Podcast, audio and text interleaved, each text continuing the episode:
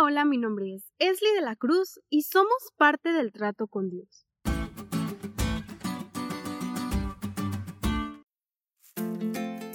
Si nos damos cuenta al estudiar la Biblia, se nos habla de pactos en plural, pero todos estos pactos se unen en un punto básico, que es la gracia, en la que Dios nos otorga la salvación a todos aquellos seres caídos, o sea, nosotros, pero solamente si hacemos reclamo de ella por medio de la fe.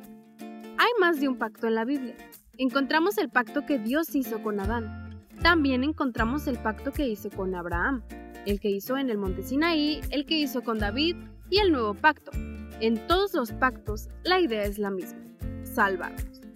La salvación que Dios nos da es un don, un don que no merecemos y que no somos dignos de recibir, pero en agradecimiento a este don y cumpliendo nuestra parte del trato, debemos mantener una actitud de fidelidad y obediencia a Dios.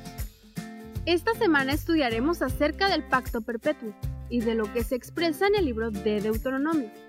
Abordaremos también todo lo que implica ser parte de este pacto con Dios y también veremos cómo al colaborar con Dios, de esta manera somos beneficiados. Estudiaremos todo lo que Dios nos ha encomendado y espero que al finalizar nuestra semana respondamos como el pueblo le respondió a Moisés cuando proclamó este pacto. Haremos todas las palabras que Jehová ha dicho.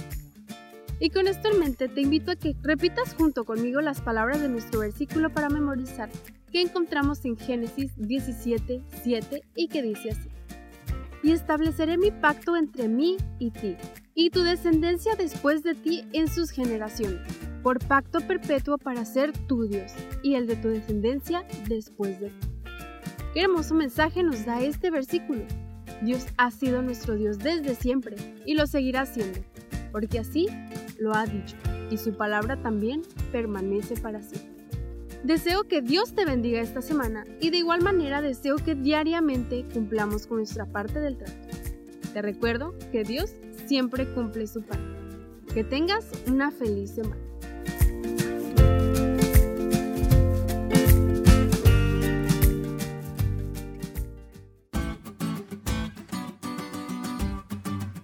¿Te diste cuenta lo cool que estuvo la lección?